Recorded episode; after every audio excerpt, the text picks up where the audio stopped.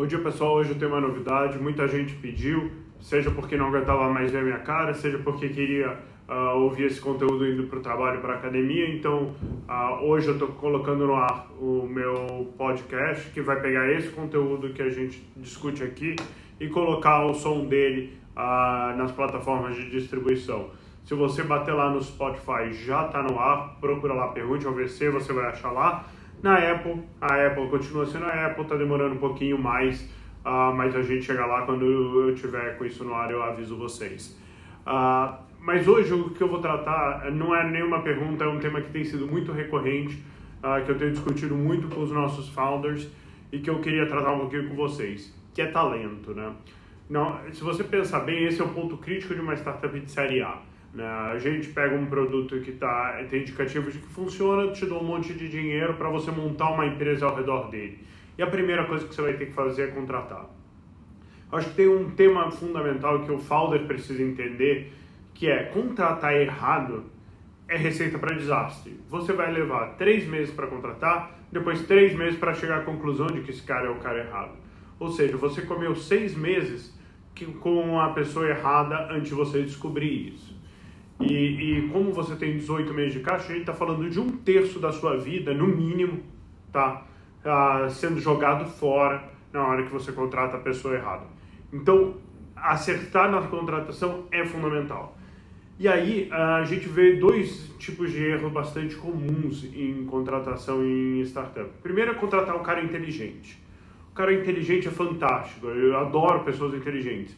Mas para uma startup em early stage, não funciona tão bem porque por mais inteligente que o cara seja, ele tem que aprender. Então imagina, eu estou levando três meses para contratar esse cara, três meses para onboard, e aí ele tem que aprender a função que ele vai ter que executar. Ou seja, a gente está gastando 9 a 12 meses para esse cara começar a jogar o jogo. E você tem de novo 18 meses de caixa.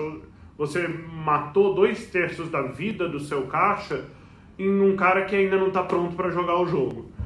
Então, a essa, esse ponto de contratar gente inteligente, eu entendo a vontade de puta, trazer gente super esperta para o time, que putz, você consegue contratar um estagiário inexperiente e ele é inteligente, mas ele é mais barato.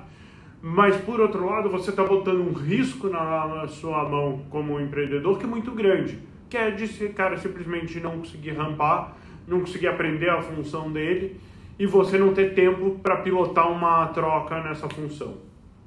Um outro problema de contratar gente inteligente é que gente inteligente para aprender tem que ter alguém que ensine.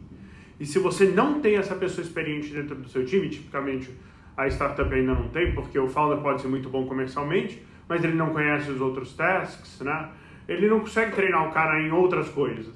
Ou então ele pode ser muito bom em produto, mas não conhece de vendas. Ele não vai conseguir treinar um cara de vendas. Então você precisa trazer gente que sabe o que está fazendo, gente que sabe jogar esse jogo e de preferência eu já teria esses nomes alinhavados antes de levantar o round. Assim, na hora que eu te dou o dinheiro, você já tem ali em, em três meses um time rodando e pronto para executar o que ele tem que fazer durante os próximos 15, né? Antes você ter que sair para levantar o seu próximo round. E aí a gente tem o segundo tipo de erro que é muito comum, que é contratar um cara sênior demais para a organização que você está que você tá montando.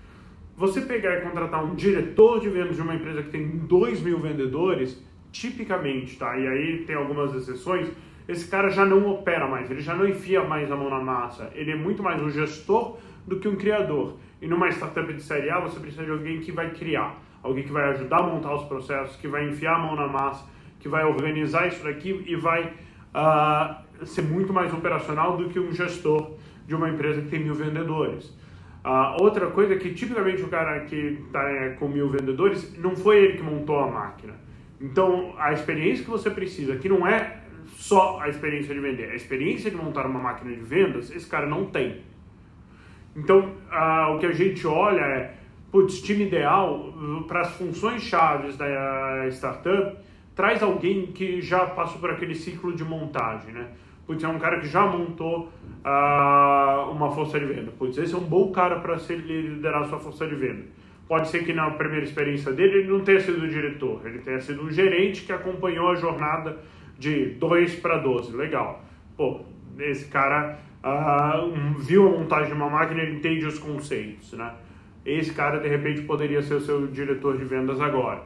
Mas, mas trazer gente que está muito mais na frente, que está muito num cargo gerencial, para uma startup que tem que montar os processos, que ainda tem que começar a máquina, uh, talvez uh, esse cara seja caro demais, mas principalmente ele não tem experiência de montagem de máquina na velocidade que você precisa para executar isso bem em série A. Então, uh, quando eu penso talento para uma startup, é gente que já fez isso e, e graças a Deus, né, com os ciclos de saída e a maturidade das startups, esse talento está se tornando agora disponível. Se a gente tivesse essa conversa há cinco anos atrás, seria completamente diferente. A gente estaria muito mais focado em trazer gente inteligente que consiga aprender e trazer a experiência de fora para cá.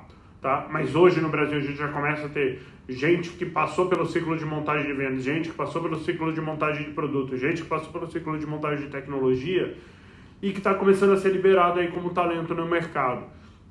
Então, uh, eu pensaria, não pode ser nem inexperiente demais, por mais inteligente que seja, nem sênior demais, porque esse cara não está na pegada de fazer a montagem, de sujar a mão, de uh, criar as máquinas. Né? Ele já está numa fase mais avançada e mais cara de manutenção de uma máquina que funciona.